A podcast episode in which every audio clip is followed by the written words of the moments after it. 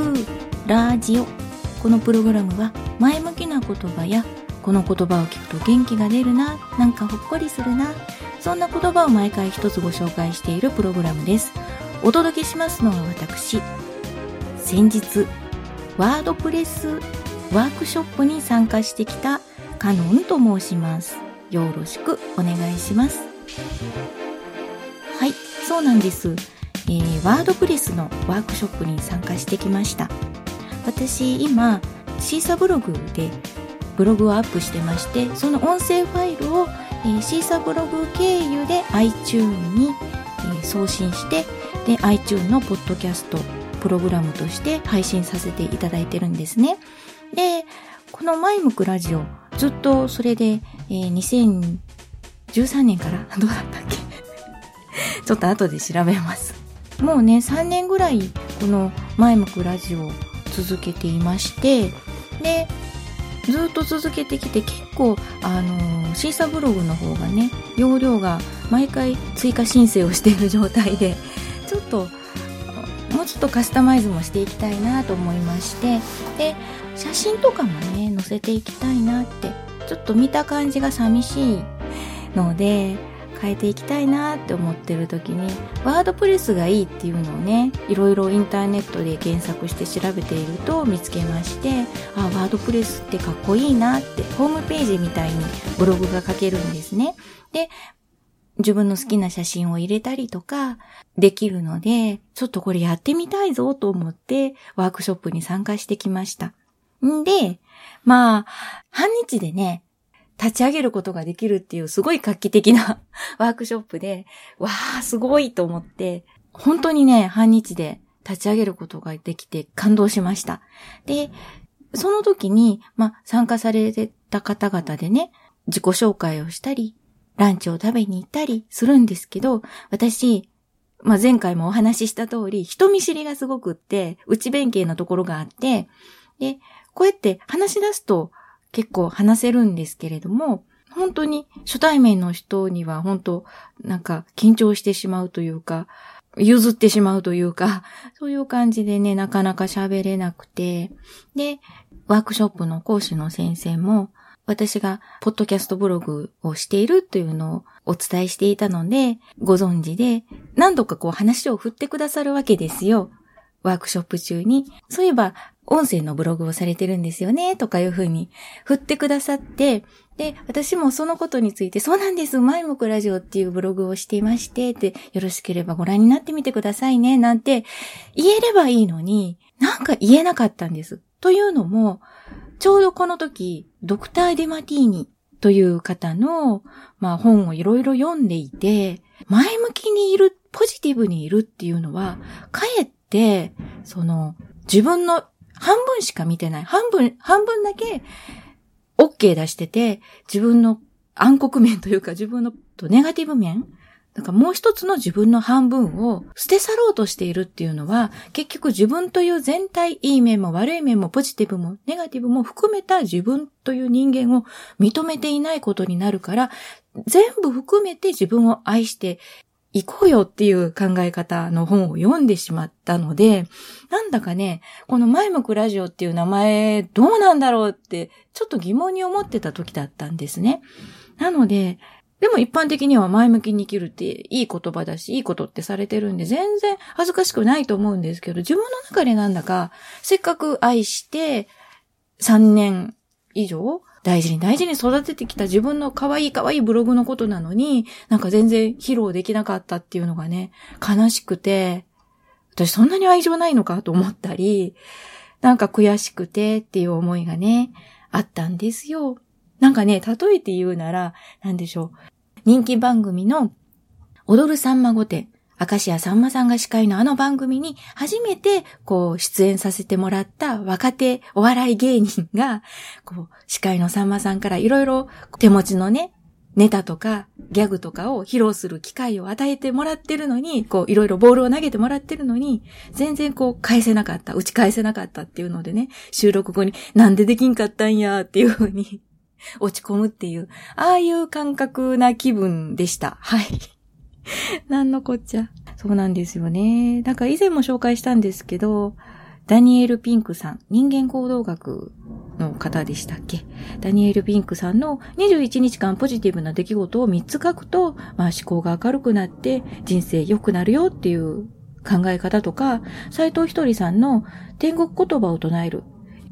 ついてる嬉しい、楽しい、えー、幸せ、ありがとう、許します、愛してます、だったっけ？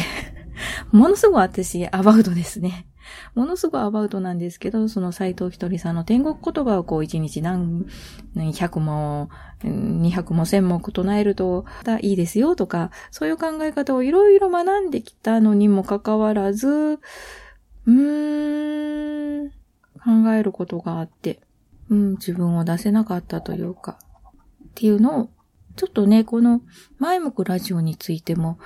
このまま行くのか、ちょっと変えてみるのか、考えている途中なんですね。こんなことを、ここで言っていいのかって感じなんですけど。で、このね、前向くラジオでずっと続けてるとなんだそれやって感じもしないでもないですけど、まあまあ、そんな近況です。私が最近思ってることはこんな感じです。はい。それでは本日の前向く言葉。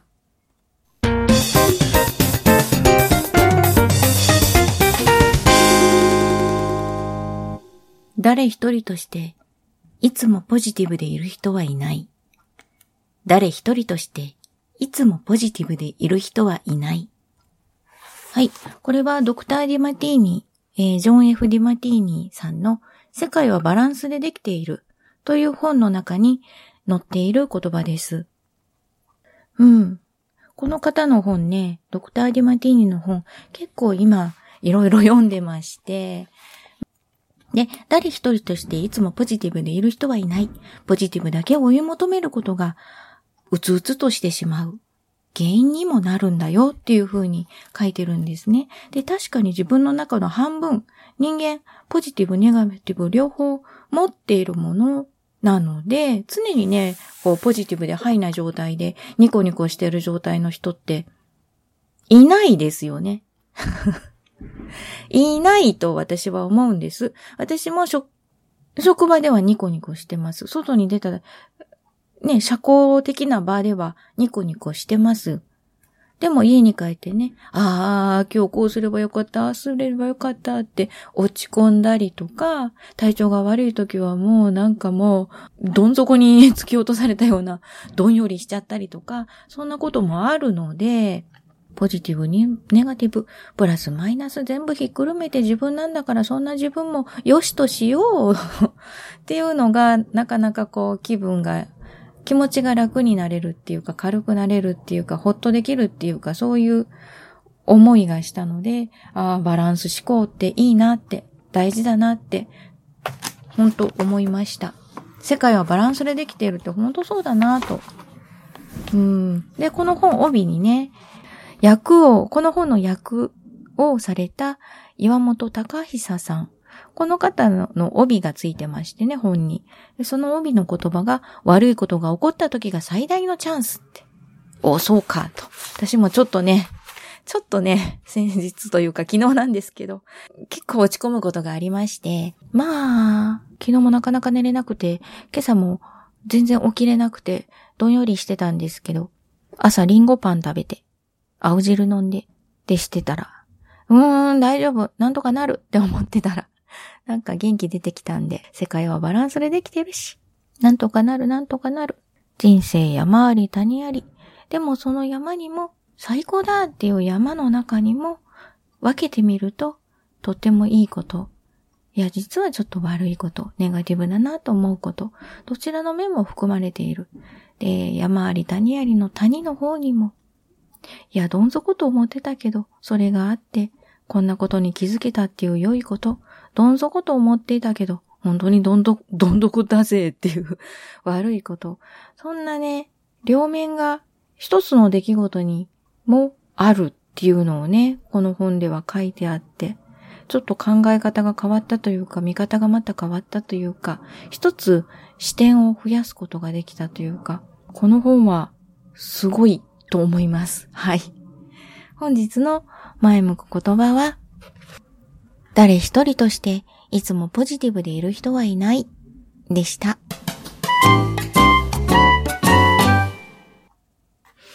はい。えっ、ー、と、おやつですね。すごくちょっと長くなっちゃったんで、おやつの話までいけるかなと思ってたんですけど、今日ご紹介するのは、前もご紹介したかもしれません。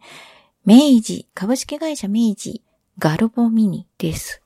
ガルボってね、シミチョコ以前大好きだってお伝えしたと思います。またシミチョコ復活です。夏になる前にシミチョコ食べとこうと思って いや、夏になる前にチョコレートを食べておこうと思って、夏になると溶けちゃうっていうことであんまりチョコレート買わなくなっちゃうんですよ。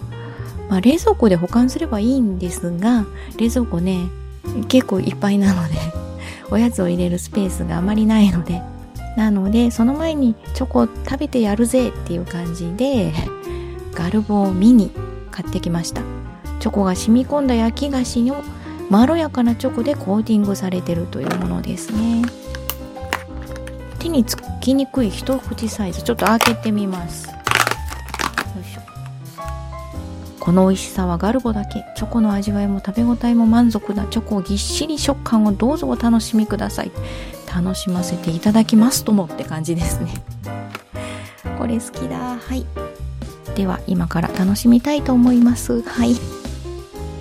夏場のチョコの保管。チョコの楽しみ方どうされていますか？よかったら教えてください。はい。この前もフラジオではあなたのご感想をお待ちしていますご感想を送っていただく方法2種類ございますブログとメールですブログはマイムクラジオで検索していただくとブログのページ出てまいりますのでそちらのコメント欄からお願いしますメールはメールアドレスマイムクラジオアットマーク yahoo.co.jp です。ぜひぜひ、よろしくお願いします。それでは本日はそろそろ失礼します。ありがとうございました。カノンでした。